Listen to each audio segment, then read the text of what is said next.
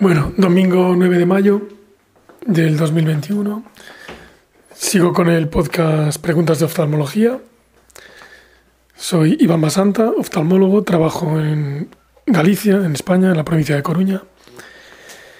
Y aunque lo tengo un poco abandonado, voy a intentar retomarlo. Es que he estado bastante ocupado últimamente.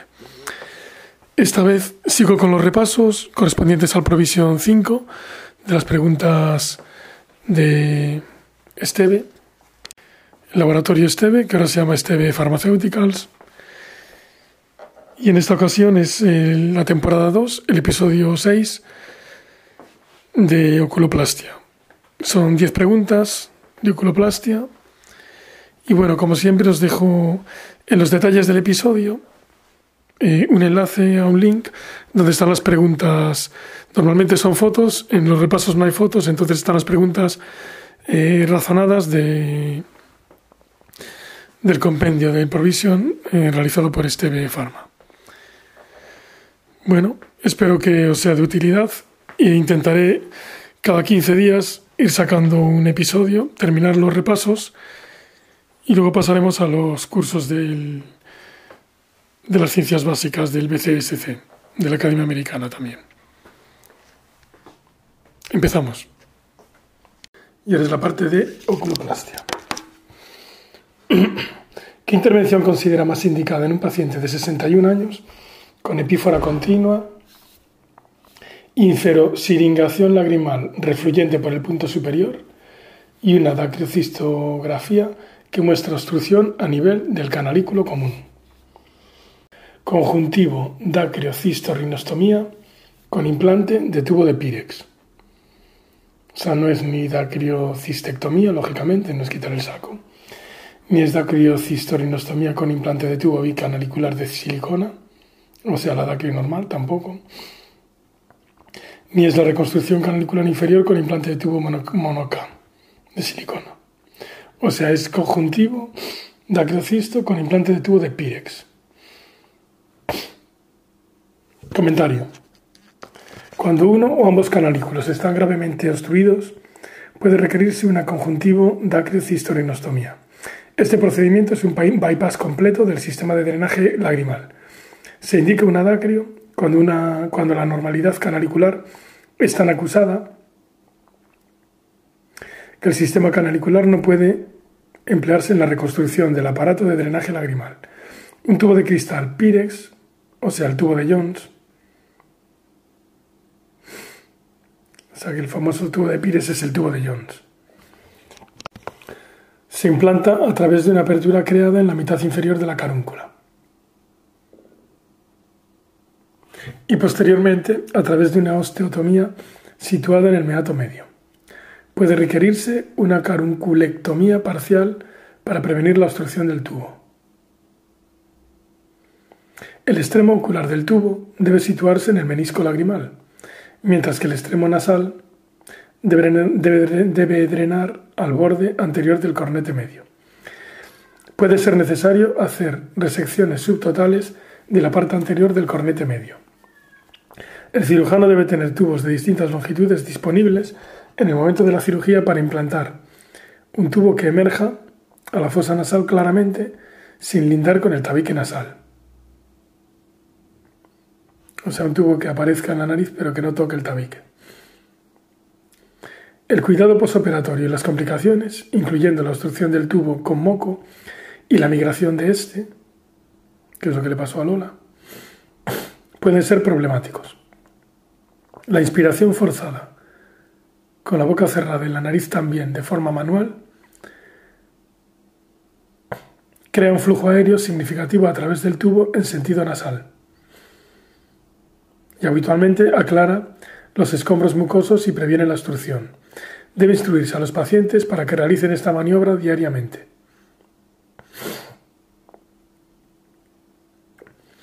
También deben ser informados que la pérdida del tubo, incluso solo durante unos pocos días, puede causar un cierre significativo del tracto de tejidos blandos del tubo de Jones.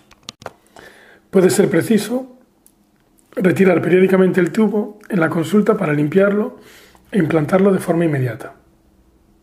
O sea, como si fuera una prótesis.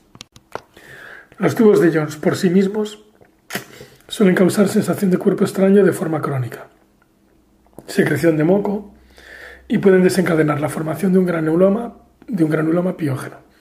Pese a estos inconvenientes, muchos pacientes con epífora intratable se sirven de este procedimiento.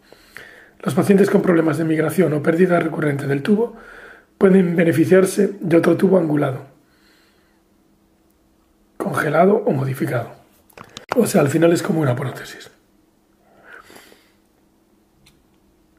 Otra alternativa es un tubo poroso revestido de polietileno, que permite el crecimiento interno de tejido fibroso a través de su cobertura externa, lo cual asegura su posición. 2. ¿Cuál es el piógeno, el agente patógeno más frecuente implicado en la canaliculitis? El actinomyces israelí. La canaliculitis, aunque de consecuencias limitadas, puede ser un reto para pacientes y clínicos. La infección del interior del canalículo está causada por una variedad de bacterias, virus y hongos. El patógeno más común es el bacilo filamentoso gran positivo Actinomyces israelí, con dos El paciente suele presentarse con lagrimeo, a veces acompañado por una conjuntivitis folicular centrada en el canto medial. El punto lagrimal a menudo es eritematoso y dilatado, con secreciones y con secreciones. Una torunda aplicando presión al canalículo, ejerciendo un ordeñado, puede ayudar al diagnóstico.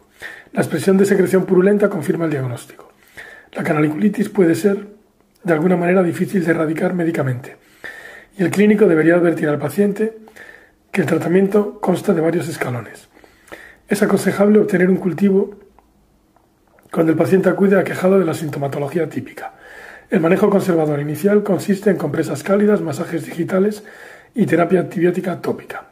Inicialmente se selecciona un antibiótico de amplio espectro que luego se puede cambiar con los resultados del antibiograma. Muchos pacientes requieren un tratamiento más agresivo, particularmente aquellos con infección por actinomices, dada su tendencia a formar concreciones o cálculos. En el interior de estas concreciones, el microorganismo se protege de concentraciones letales del antibiótico. En ocasiones el curetaje del punto lagrimal es exitoso. Sin embargo, en la mayoría de los casos se requiere realizar una canaliculotomía para retirar por completo estos gránulos. Debe limitarse la canaliculotomía al canalículo horizontal y abordarse desde la superficie conjuntival suprayacente. La incisión se deja abierta para que, cierre, por segunda intención y no requiere intubación. Algunos cirujanos irrigan o pintan el canalículo con povidona ayodada o usan perioperatoriamente colirios fortificados de penicilina. Si la infección es consecuencia de una obstrucción, como el implante de tapones lagrimales, el cirujano puede tener que recurrir a la retirada de los mismos para prevenir recurrencias. 3. ¿A qué nivel de la vía lagrimal localizaría una obstrucción en un paciente con epífora crónica en el que al realizar una irrigación a través del punto lagrimal inferior e inyectar suero, comprobara que éste refluye por el punto lagrimal superior, teñido de fluoresceína previamente aplicada, sin cambios en el volumen de la región cantal medial, pues a nivel del canalículo común, o porción proximal del saco lagrimal.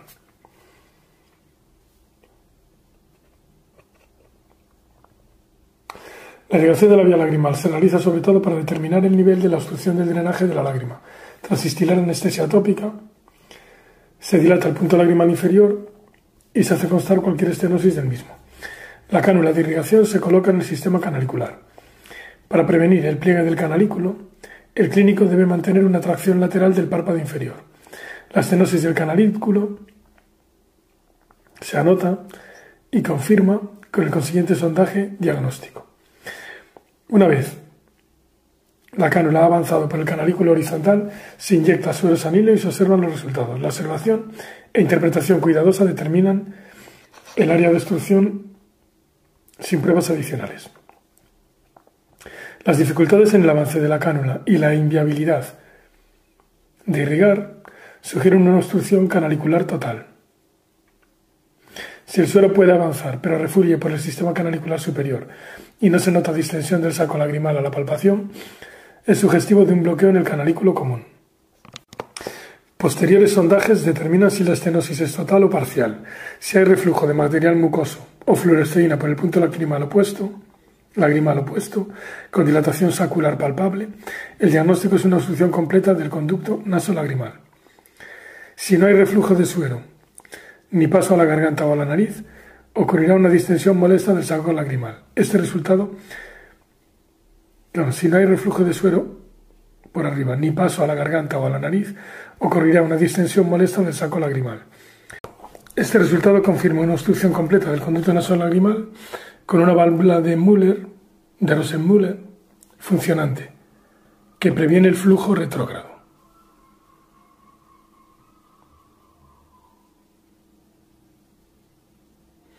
Una combinación de reflujo de suero por el canalículo opuesto irrigación nasolagrimal a la nariz indica una estenosis parcial del conducto nasolagrimal.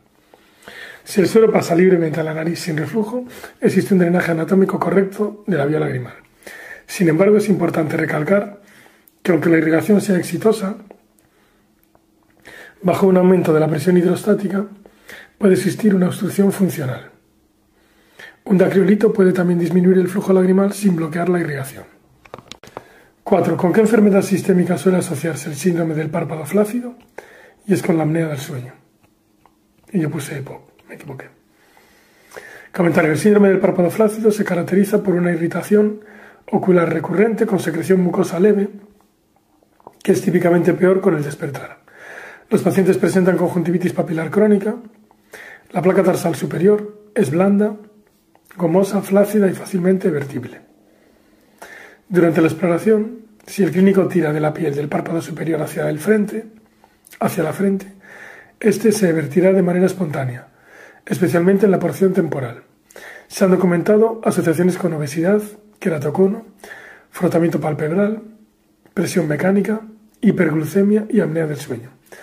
De los exámenes histológicos se ha evidenciado un marcado descenso en el número de fibras de elastina en la placa tarsal. A menudo los pacientes tienen historial de sueño en decúbito prono. Esto puede causar una eversión mecánica del párpado superior, permitiendo que la conjuntiva tarsal superior frote contra la almohada o las sábanas. El tratamiento inicial conservador con lubricación viscosa, nocturna y parche o protección palpebral puede ser de ayuda. Frecuentemente la corrección quirúrgica mediante un tensado horizontal del párpado se acaba indicando. Se recomienda solicitar estudios del sueño para descartar apnea del sueño. 5. Entonces, con respecto a la keratosis actínica, señale la falsa. Y la falsa es que los, que los carcinomas espinocelulares por transformación de keratosis actínica son más agresivos que los espontáneos, porque son menos agresivos. Y las verdaderas es la neoplasia premaligna atribuible a la radiación solar más frecuente, sitio de los párpados. Si cesa la exposición solar, la lesión típicamente regresa y a veces desaparece. Y para una lesión solitaria, el riesgo de transformación es de un 0,24% anual. Comentario. La queratosis actínica es la lesión cutánea precancerosa más común. Habitualmente afecta a personas mayores que tienen la tez blanquecina e historia de exposición solar crónica. Estas lesiones son típicamente placas queratósicas, redondeadas y escamosas, que a la palpación tienen textura de papel de lija. A menudo se desarrollan en la cara, cabeza, cuello, antebrazos y dorso de las manos. Estas lesiones están en estado de continuo flujo y aumentando de tamaño y pigmentación en respuesta a la luz solar y remitiendo con la reducción de la misma. Se ha documentado que hasta un 25% de las lesiones individuales se resuelven espontáneamente en un periodo de 12 meses aunque suelen desarrollarse nuevas lesiones de manera continua. El riesgo de transformación maligna de una keratosis actínica establecida es de solo un 0,24%, pero con un seguimiento continuo, un paciente con múltiples lesiones tiene una incidencia de carcinoma espinocelular de un 12 a un 16%. El carcinoma espinocelular que surge de la keratosis actínica parece ser menos agresivo que el que se desarrolla de nuevo. Para las lesiones que surgen en regiones perioculares se recomienda biopsia incisional o excisional para establecer un diagnóstico definitivo. Como alternativa, las lesiones extensas pueden tratarse con 5F utópico o pomada de imiquimod. Imiquimod. 6. Con respecto a la tosis palpebral superior por desinserción del músculo elevador del párpado superior, señale la falsa. La falsa es que la función del elevador se encuentra moderadamente disminuida, porque se encuentra normal. Las verdaderas, sus causas contemplan traumatismos, frotamiento ocular repetido, empleo de lentes de contacto rígidas, el surco palpebral superior está típicamente ausente o elevado, y la clínica puede empeorar con la mirada inferior, por lo que la lectura se ve dificultada. O sea, la falsa es la función del elevador se encuentra moderadamente disminuida. Comentario. La paneurosis del elevador transmite la fuerza contráctil de este músculo al párpado. Por tanto, cualquier disrupción en la anatomía o función puede provocar tosis. La tosis aponeurótica adquirida es la forma más común de tosis. Resulta del estiramiento o de licencia de la aponeurosis del elevador o de su desinserción de la posición normal. Causas frecuentes son la atenuación involutiva o tracción repetida del párpado, que puede ocurrir con frotamiento ocular frecuente o el uso prolongado de lentes de contacto rígidas. La tosis aponeurótica puede ser causada también o exacerbada por la cirugía intraocular o palpebral. Los párpados con defectos de la aponeurosis característicamente tienen un surco palpebral superior elevado o ausente, secundariamente al desplazamiento cefálico o a la pérdida de la inserción de las fibras del elevador en la piel. El adelgazamiento del párpado superiormente a la placa tarsal puede permitir la visualización del iris a través del párpado.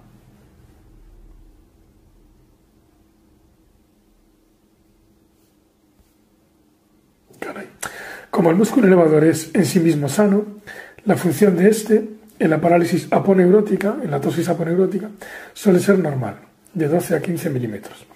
La tosis aponeurótica adquirida puede empeorar al mirar hacia abajo y por consiguiente interferir en la habilidad del paciente para leer, así como limitar el campo visual superior. O sea, lo único que pasa es que está descolgado, pero funciona bien. 7. Con respecto a la cirugía de suspensión del párpado superior al músculo frontal, señale la verdadera. Se indica cuando la función del elevador es pobre o ausente. Las falsas. El abordaje es mayoritariamente transconjuntival, falso, porque es por fuera. El empleo de fascialata autóloga se prefiere en niños menores de dos años, falso, porque se prefieren las sintéticas o de silicona.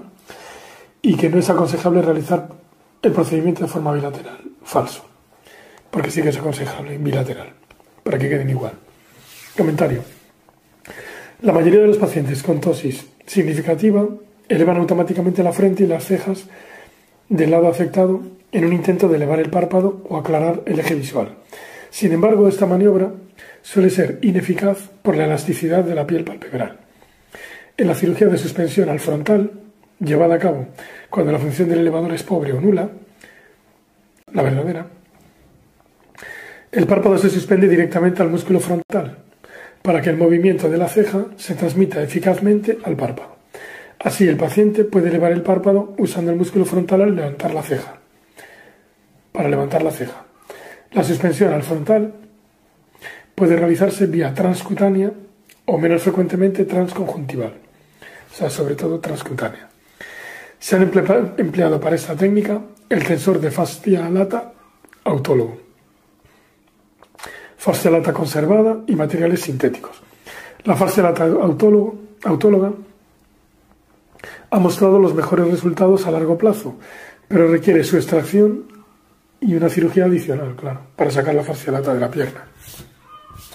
Generalmente los pacientes deben tener al menos 3 años o pesar 20 kilos o más. La lata conservada puede obtenerse de muchas fuentes y obvia la cirugía adicional. Sin embargo, este material puede provocar reacciones inmunes o inflamaciones y tener peores resultados a largo plazo. Los materiales sintéticos, como las tiras de silicona, que se usan, se usan frecuentemente y pueden mejorar la elasticidad palpebral y permitir un ajuste más sencillo o la retirada si es preciso. Hay cierta controversia sobre si debe hacerse la cirugía bilateral en pacientes con tosis unilateral. La cirugía unilateral causa una asimetría al mirar hacia abajo por el retraso palpebral inducido por la tira tisular. Además, hay menos estímulo contráctil para elevar una ceja, puede efectuarse una cirugía bilateral para mejorar la simetría del paciente, especialmente en la mirada inferior, pero expone el párpado normal a complicaciones quirúrgicas. Claro, el que no le pasaba nada. La decisión de modificar un párpado normal para ganar simetría debe ser discutida entre el cirujano y el paciente, o sus padres si es un niño. 8. Con respecto a la descompresión orbitaria, ¿cuál es la falsa?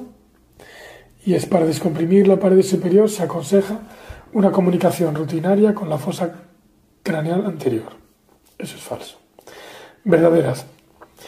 ¿Es habitual un abordaje transconjuntival para acceder al reborde orbitario inferior? Que puede extenderse con una incisión caruncular para acceder a la pared medial. Verdadera. El empleo de endoscopia transnasal vía celdillas etmoidales permite osteotomías de la pared medial de la órbita. Y la resección de grasa orbitaria mejora la neuropatía óptica compresiva. La falsa es que para descomprimir la pared superior se aconseja comunicación rutinaria con la fosa craneal. Claro. Anterior. Comentario. La descompresión orbitaria es un procedimiento quirúrgico empleado para mejorar la discrepancia volumen-espacio que ocurre en la oftalmopatía tiroidea.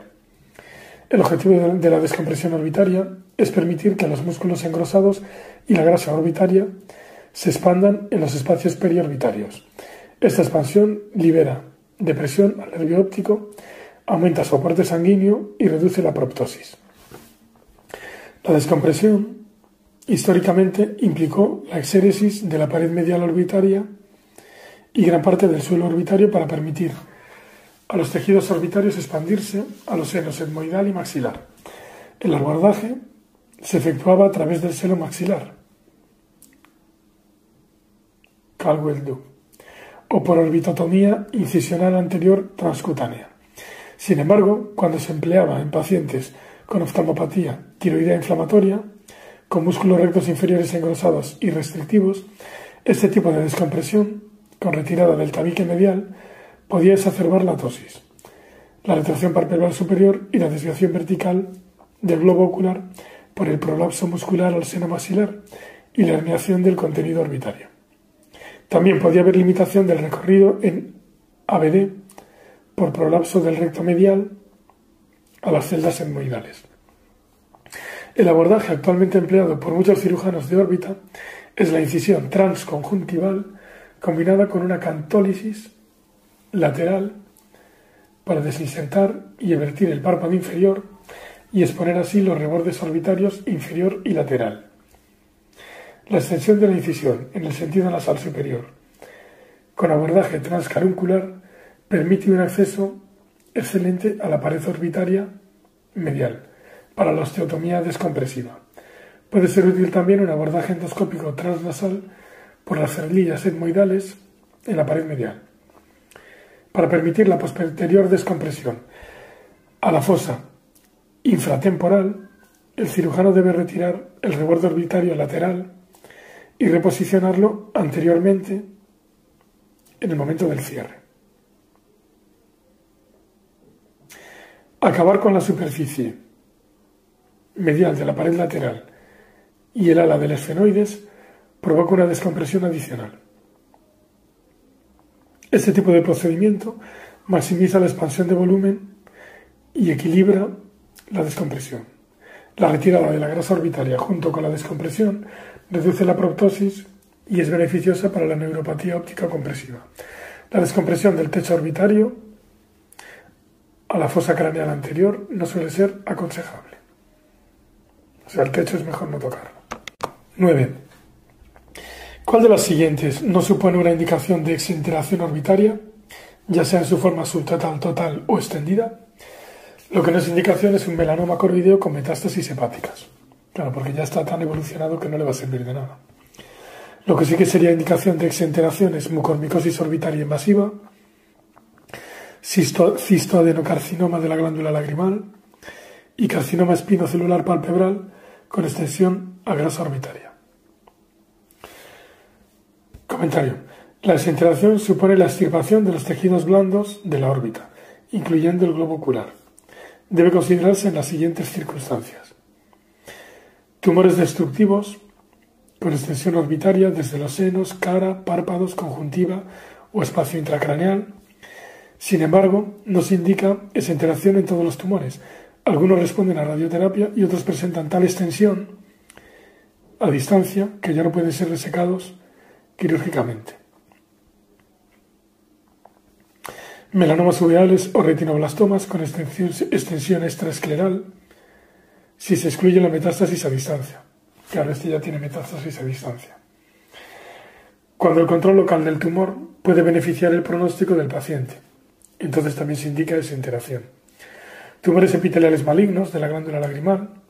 Aunque el procedimiento es controvertido, estos tumores pueden requerir exenteraciones extendidas con esérisis radical ósea del techo, pared lateral y suelo de la órbita. Sarcomas y otros tumores orbitales malignos que no responden a tratamiento menos invasivo. Algunos tumores como el radiomiosarcoma, que antes se trataban con exenteración, ahora se tratan con radioterapia y quimioterapia, como manejo inicial en la actualidad. Y luego infección fúngica, mucormicosis. La exenteración subtotal o total puede ser necesaria para el manejo de la mucormicosis rino-órbito cerebral, que ocurre, mayoritariamente en pacientes diabéticos o inmunodeprimidos. Sin embargo, actualmente se tiende al desbridamiento más limitado de los tejidos afectados.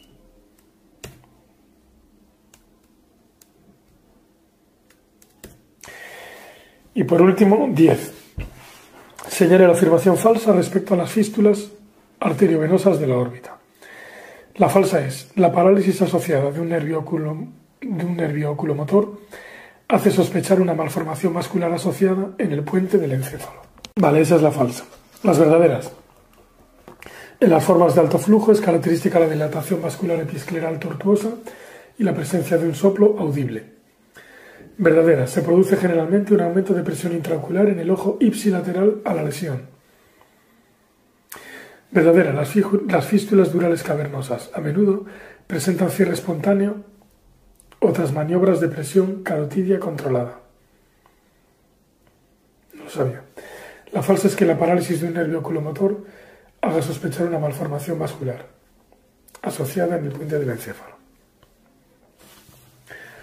Comentario. Las fístulas arteriovenosas son lesiones adquiridas causadas por una comunicación anormal directa entre una arteria y una vena. La sangre fluye directamente de la arteria a la vena sin pasar por un lecho capilar intermedio. Una fístula arteriovenosa puede ser causada por traumatismos o ser degenerativa. Hay dos formas. La fístula carótido cavernosa, que ocurre típicamente tras una fractura de la base del cráneo, y la fístula dural cavernosa espontánea,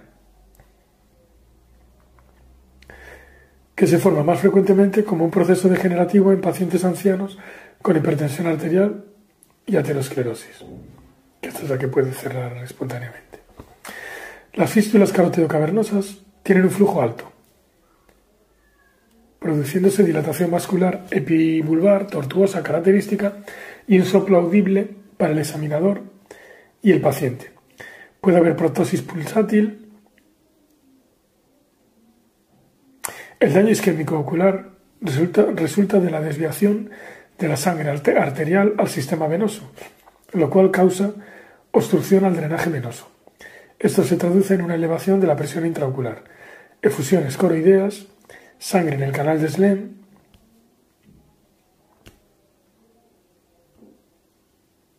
e iritis no granulomatosa. El aumento de la presión en el seno cavernoso Puede causar compresión de los nervios craneales tercero, cuarto o más comúnmente el sexto, con paresias de los músculos extraoculares asociadas. Claro, pero es por aumento de presión en el seno cavernoso, no porque tenga una malformación vascular en el puente. Ahora, una fístula dural cavernosa ocurre cuando las ramas arteriales meningias comunican con el drenaje venoso. Como las fístulas durales producen generalmente menor flujo venoso que las carótido cavernosas, su instauración puede ser insidiosa, con una simple congestión orbitaria, proptosis y dolor. Esto puede ser lo que tiene el Rafael. una fístula dural, por eso tiene proptosis.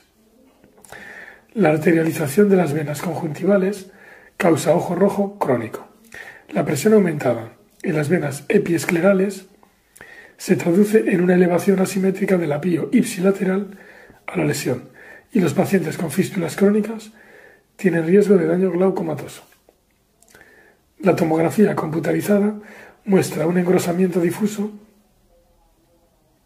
de todos los músculos extraoculares resultante de la, de la estasis venosa, y característicamente una vena oftálmica superior engrosada. Las fístulas durales cavernosas pequeñas a menudo cierran espontáneamente. Por eso esta es verdadera. Datos recientes sugieren que los pacientes tienen mayor riesgo de hemorragia intracraneal por la arterialización del sistema venoso. Por tanto, algunos investigadores recomiendan un manejo más agresivo. La arteriografía selectiva se usa para evaluar las fístulas arteriovenosas orbitarias y del seno cavernoso. La embolización con muelles para obstruir la fístula se acompaña generalmente de un acceso endovascular transarterial. Ocasionalmente un abordaje transvenoso se usa para acceder al seno cavernoso, pero se alcanza más típicamente por canalización transcutánea de la vena oftálmica superior. Fin test 3 Provisión 5, glaucoma, culoplastia.